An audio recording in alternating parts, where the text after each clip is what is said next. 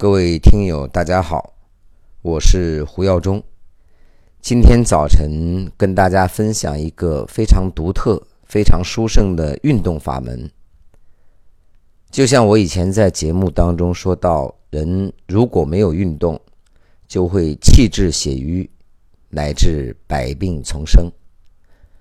而现在市场上的运动法门又五花八门，有相当一部分呢会给我们的身体造成运动伤害，还有一部分呢，由于它的难度太高，所以让我们难学难练难坚持。比如太极拳，没有两三年，可能你都很难说你已经入门了。所以有没有一种简单易学、一下拿来就能用的运动法门呢？就像上一期节目我在讲静坐打坐，我看很少有人去练习，是因为他熬腿，而且静心很困难，所以会让学习者感觉到很辛苦，很多人望而却步。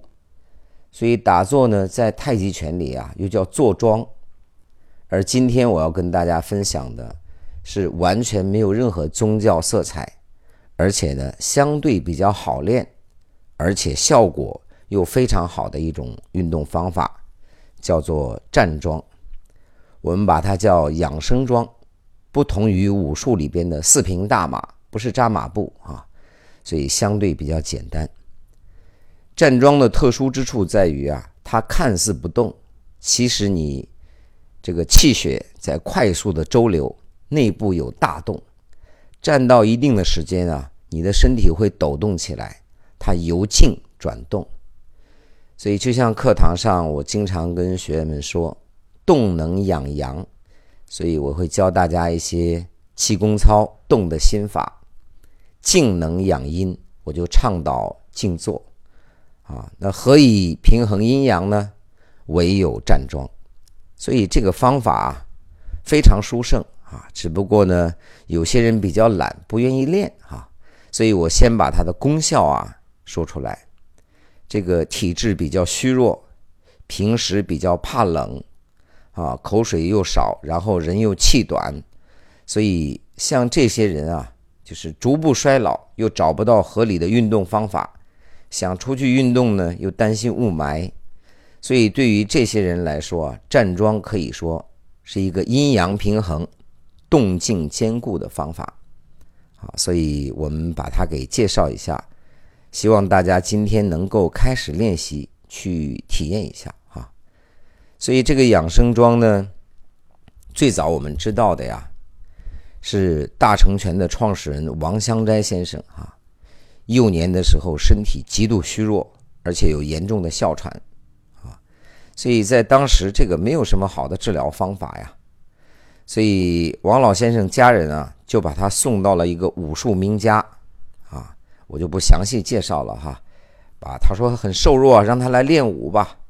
所以一看他的体质啊，啊气也虚又哮喘，说你要真练武，跟师兄们师兄弟们一起啊，你你这种消耗本身啊，损耗你的元气，你根本就受不了啊。所以说你这样吧，你就站桩吧。所以别的师兄弟在练武的时候，他就一个人往那儿一杵，就跟个木桩一样，就叫站桩嘛。啊，所以站了三两年之后啊，这个传说他的身体有了很大的改善，自然而然就有了功夫。啊，没练功夫就有功夫了。有些师兄师兄弟跟他动手啊，一下子啪一下就被弹出去了啊，甘拜下风。说这个功夫好啊，是吧？所以他没有练套路，反倒把内功练得这么好，不但哮喘治好了，后来呢，武功也取得了很大的成就。所以这就是传说中站桩的功效！所以究竟应该怎么练呢？所以脚步站好，把手抬起来，在胸前做抱球状。各位找找感觉哈。原则上，你的手啊，高高不过颈，就是不要过你的颈部；低低不过腹。中间你找一个位置，就在你跟胸差不多平齐的位置。做抱球状，想象有一个大球，你抱着它，啊，所以这么一抱呢，有两个注意事项就出来了。第一，不要耸肩，很多人他放松不了啊，他这样一抱，两个肩膀就往上架。啊，所以肩膀一定要放松，叫肩松掖空，两个胳肢窝不要夹紧。啊，然后肩膀往下沉，放松下来。各位一定要检查这个细节。啊，然后呢，手指是微微分开，就像手指中间形象的比喻哈，像夹着烟一样，两个手环抱，像抱着球一样，一定记得要放松，不要太用力。这个球的感觉呀，就是你抱紧了呢，这个球就爆炸了；如果你抱松了呢，这个球就飞走了。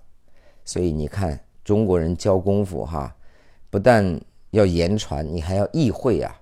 就轻轻的、不紧不松的抱着一个球，五指张开，里面像夹着烟一样，不紧不松，肩膀往下沉，这叫沉肩坠肘啊！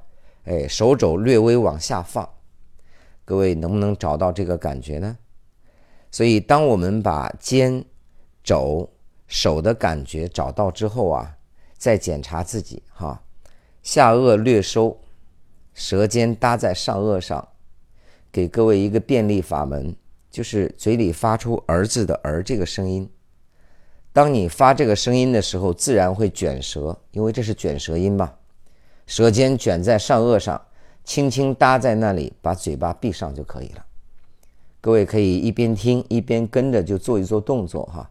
舌尖搭在上颚上，嘴角略微上扬，有微笑的状态。你一边哭一边站桩，肯定对你的气血不好嘛！啊，开关斩窍，啊，略有微笑，下颚呢略收，一定不要抬头看天。然后让自己的脊柱啊保持正直。有人说这个比较难啊，我有点驼背啊，我腰椎不太好啊。哎，我本人站桩相当一段时间，发现它对腰椎的帮助还是蛮大的。所以你的腰背啊。要挺直，但要不要紧绷？八个字，你又要体会一下，叫直而不僵，松而不懈。你可以找找感觉。我把语速放慢一点啊。还有一种讲法呢，叫如坐高凳，什么意思呢？你整个人站在那里以后啊，这个臀部像是你后面有一个高凳子一样，略微的往后翘一翘。就是你感觉有个吧台，酒吧那个吧凳啊，你想坐上去，屁股一定要往后撅一下才能坐上嘛。略微臀部有点后翘，这样你的脊柱就能维持在它自然的那个弧度哈。略微臀部翘起，一定要找到这个感觉哈。然后呢，抬头，含胸拔背，好了，这是上身。其实我应该先讲下身了哈。双脚呢与肩同宽。略微有一点点内八，基本上像双十一一样，马上双十一了哈。两脚平行，略微脚尖有一点内收。然后呢，膝盖微弯，身子往下沉，微弯啊。尤其初学者，体质不太好，体力比较差的，弯的不要太太深，这样的话你会很快感觉到疲劳。膝盖微弯，我们还要注意一个事项啊啊。膝盖不能够超过脚尖，一般所有这些练武练功的人都讲，膝盖过脚尖就会给膝盖造成巨大的压力，容易引起膝关节的损伤。所以臀部略微后翘，像坐高凳一样，你的膝盖就会略微往后收啊。你眼睛可以往下瞄一下，看它有没有超过脚尖，然后脚底啊。如果你把重心放在脚后跟就不太好，时间长了容易引起足跟痛啊。在力量呢，基本上要放在前脚掌，让你的后脚跟呢，似乎踏下去，又似乎没有踏下去。说胡老师，这个讲起来怎么总是这么难听懂呢？你要找这种感觉啊。所以有人说站桩啊很有意思，如果你站一个星期。你发现上一个星期都站错了，为啥？因为今天你开始有点感觉了。如果你站一个月，你发现前面那一个月呀，好像站的都不对，现在终于找到感觉了。你站一年之后，你发现前面那一年站的好像都不太对，因为什么呢？它不是用三分钟把你教会的，它是让你用很长很长一段时间去找到站桩的感觉啊。所以前脚掌重心放在那里，后脚跟不要悬起来，但又感觉快要悬起来，不能用力踏在地上。所以各位检视一下自己哈，我们从下往上说。两脚与肩同宽，脚尖略微上向内合，不要外八字，啊，两膝呢略微弯曲，不要超过脚尖，重心呢放在前脚掌，后脚跟略微有点微旋，臀部呢向后坐，就像坐高凳一样，背呢要拔直，但是又不要紧绷，然后下颚略收，目视前方，舌顶上颚，面带微笑，你做到了吗？两个肩膀要放松，要沉肩，肩松掖空。两个手肘略微下坠，不要平直。手指张开，不松不紧，抱着一个球，不轻不重。然后把呼吸调匀，但又不要控制呼吸。什么意思啊？你站得越久，心情越平静，哎，你的呼吸自然会变得缓慢均匀。不要刻意去控制它。那么站多久呢？一般情况下，你可以尝试一下五分钟。气血特别不好的人啊，五分钟的时间，感觉自己的大腿就开始抖动起来了啊，就是你的气血开始由静转为动，大腿的肌肉开始快速的抖动。这个不用紧张哈，其实它是一个通经络的很好的现象，气血在自动的冲击经络，所以你任由它抖动就好了。感觉到疲倦呢，就可以慢慢的站直身体，活动一下，然后站桩就结束了，是不是比较简单呢？从五分钟，然后呢，慢慢的加上一分钟，加上两分钟，直到有一天你能站到半小时以上，我相信站桩的乐趣就出来了。站桩最大的挑战是觉得无所事事啊，就是好像无聊嘛，没有事情可以做嘛。所以这里呢，我觉得我们是养生啊，不是为了练你的意念呢，或者练你的武功，不妨给大家放松一下。喜欢听音乐的朋友啊，可以听一听音乐啊。然后呢，如果你喜欢听喜马拉雅呢，也可以听一听我的讲座。在这段时间听，然后再练功就好了。有人说，那看着电视看练好不好呢？初学者我一般不建议哈。本来你耳朵都在听，眼睛在沉入剧情，可能你的动作呀、呼吸呀，就可能进入散漫的状态。